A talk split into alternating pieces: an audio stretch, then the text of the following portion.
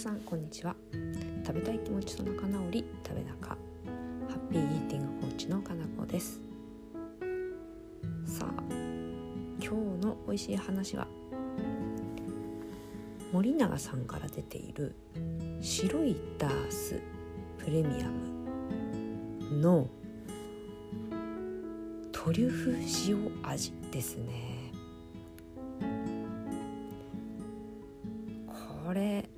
かなか攻めた商品だと思いませんか？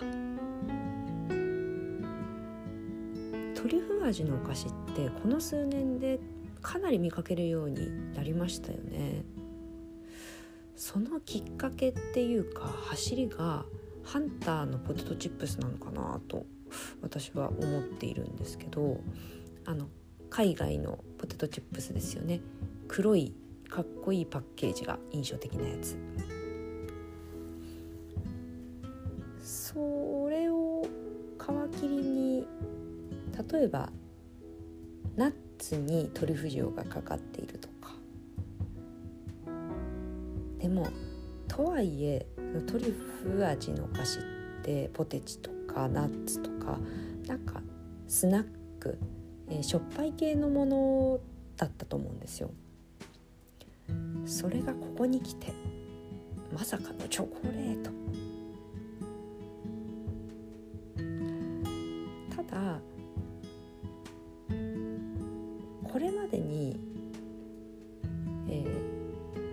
チョコレート食べてきましたけどその中で唐辛子味とか胡椒味って出会ったことがあったんですよね。でもね確かに唐辛子とか胡椒って日本で食べたわけじゃなくて学生時代にこう海外旅行卒業旅行だったっけな大学の時の卒業旅行だったっけなイタリアか何かで食べうっすら記憶があるんですよ。だから日本では唐辛子も胡椒もなかなかないですよね。そんな中でのトリュフ塩だったのでまあまあな衝撃を受けました。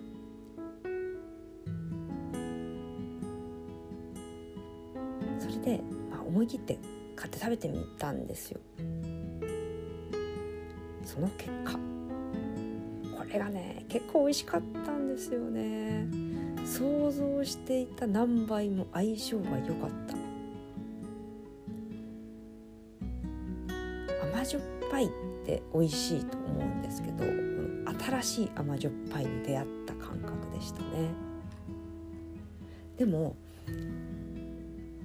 これよく考えてみるとチョコレートがホワイトなのでなしじゃないですよね。あの茶色い方の普通のチョコレートかけるトリュフ塩だとそれ大丈夫かしらって思っちゃうかもしれないけどホワイトチョコレートであればなんとなく例えばクリームシチューにトリュフ塩ってなったらあそれ美味しそうだねってなると思うしカルボナーラにトリュフ塩って言ったらそれ絶対美味しいやつじゃんってなりますもんね。そのノリでホワイトチョコレートうんトリュフ塩結構いけるかも。になるなと思ったんですよ。食べてから気づいたんですけどね。なのでとでもねとは言ってもやっぱり攻めた商品なのは変わりないしこれを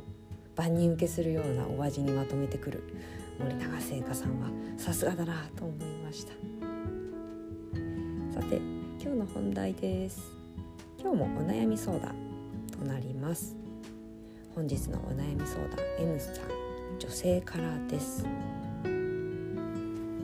せようと頑張ってはいるのですが痩せてくると過食衝動が出てたくさん食べてしまいます。吐き気がするくらいまで詰め込んでしまう感じです。それによってリバウンド。やっぱりまずいなって思いまた痩せようと決意する。その繰り返しです。自分でもやめられない感じです。休みの日は一日何かを食べている感じです。医者へ行った方が良いんでしょうか？うん。M さんあのお悩みを打ち明けてくださってありがとうございます。多分この感じは過食を抱えている方の典型だと思います、えー、まずいつも痩せなきゃっていう思いがある。でもその一方で過食衝動が出る。そしてもうこれ以上食べられないというくらい。まあ腹12分目。まで食べてしまう。しかもその食べ方が詰め込むような食べ方。それでまた体重が増えてしまってまずいまずいまずい。また痩せよう。この繰り返し。うん。これはこの M さんが特別なのではなくて過食を抱えている方も多くがこのスパイラルだと思います。だからまずご自分が変だとかおかしいって思わないでください。M さんと同じように悩んでいる方はたくさんいます。全然おかしいことじゃないです。じゃあ M さんがここからどうしていったらいいのかなんですけれども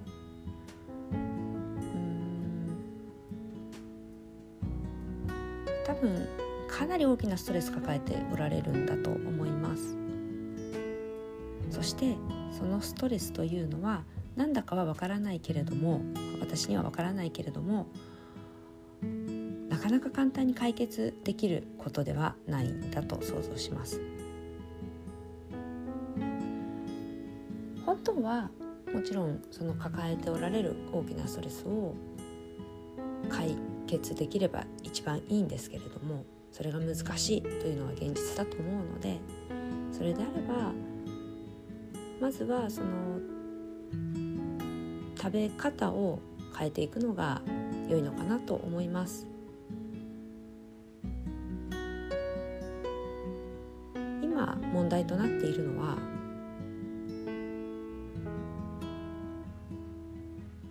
食べ過ぎてしまう詰め込むように食べてしまうということなのでそれに困っておられるんですけれども実はそれが問題というよりかはいつも私が言っているように食べることによる罪悪感がまず問題になりますそこにアプローチしないと過食っていうのは改善しづらいんですね。え M さんもすごく体感しているとは思うんですけど食べ過ぎちゃったなまずいなと思って食べること食べる量を減らしても結局時期が来ると過食衝動が襲ってくると思うんですね。そしてこれこの衝動は自分でコントロールできない食べる量をコントロールするハウツーというのはいっぱいあるんですけどでもそのハウツーの中に時期にやってくる過食衝動への対処法というのが書いていない場合が多い私が一番問題だと思っているのはその後に襲ってくる過食衝動なんですよね。のでなるべくその過食衝動が起こらないようにしていきたい。ということは、え食べる量を減らすのが得策ではないということなんですよね。つまりあ食べ過ぎちゃったからまた食べる量を減らして体重を減らさなきゃダイエットしなきゃこれは解決にならないんですね逆なんです。食べる量を増やすという逆ではないです。気持ちの問題ですね。罪悪感の逆を狙っていくってことです。今まで食べることに対して大きな罪悪感を抱えてきたと思いますから簡単にはできないと私も分かっていってます。それでもチャレンジする価値はかなりあります。少なくともああなるほど。罪悪感を抱えて食べている限り私はこの状況から抜け出せないのかもしれない。というふうに気づいたこれだけで大きな価値があると思います。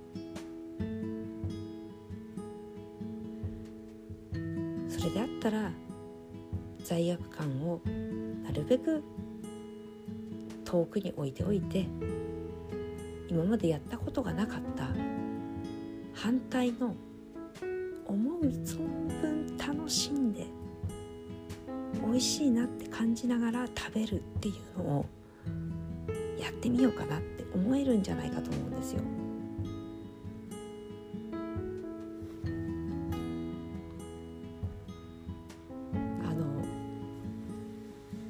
べたいも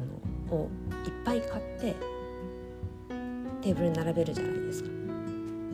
おそらくこれまでだったら「いただきます」をしてもう無我夢中で詰め込むように食べていたと思うんですけど次回またたくさん食べたいと思ってたくさん買ってきてテーブルに並べた時にまずやってみてほしいことがあります並べるじゃないですか。そしたらうわ眼福。ってつぶやいてみてください。こんなに素晴らしい光景見たことない。って言ってみてください。一人でつぶやく。もうそれが菓子パン10個とかチョコレートなりポテトチップスなりわかんないですけど例えばカツ丼なり親子丼なりカップラーメンなりいろいろあると思います。それをバーって並べてなんて美しい光景なんだろうかって惚れ惚れしてみてください。最高の光景じゃないですか。自分の大好きなものが並んでるんだから。それをあのそわそわした気持ちで食べなきゃ食べなきゃ食べなきゃ詰め込まなきゃってなってると思うんですけど一旦少し無理してでもいいからうわこの光景最高ってちょっとやってみてください。そしてさらにもしてきたらそれらの食べ物を口に入れた時なんて美味しいんだろうか。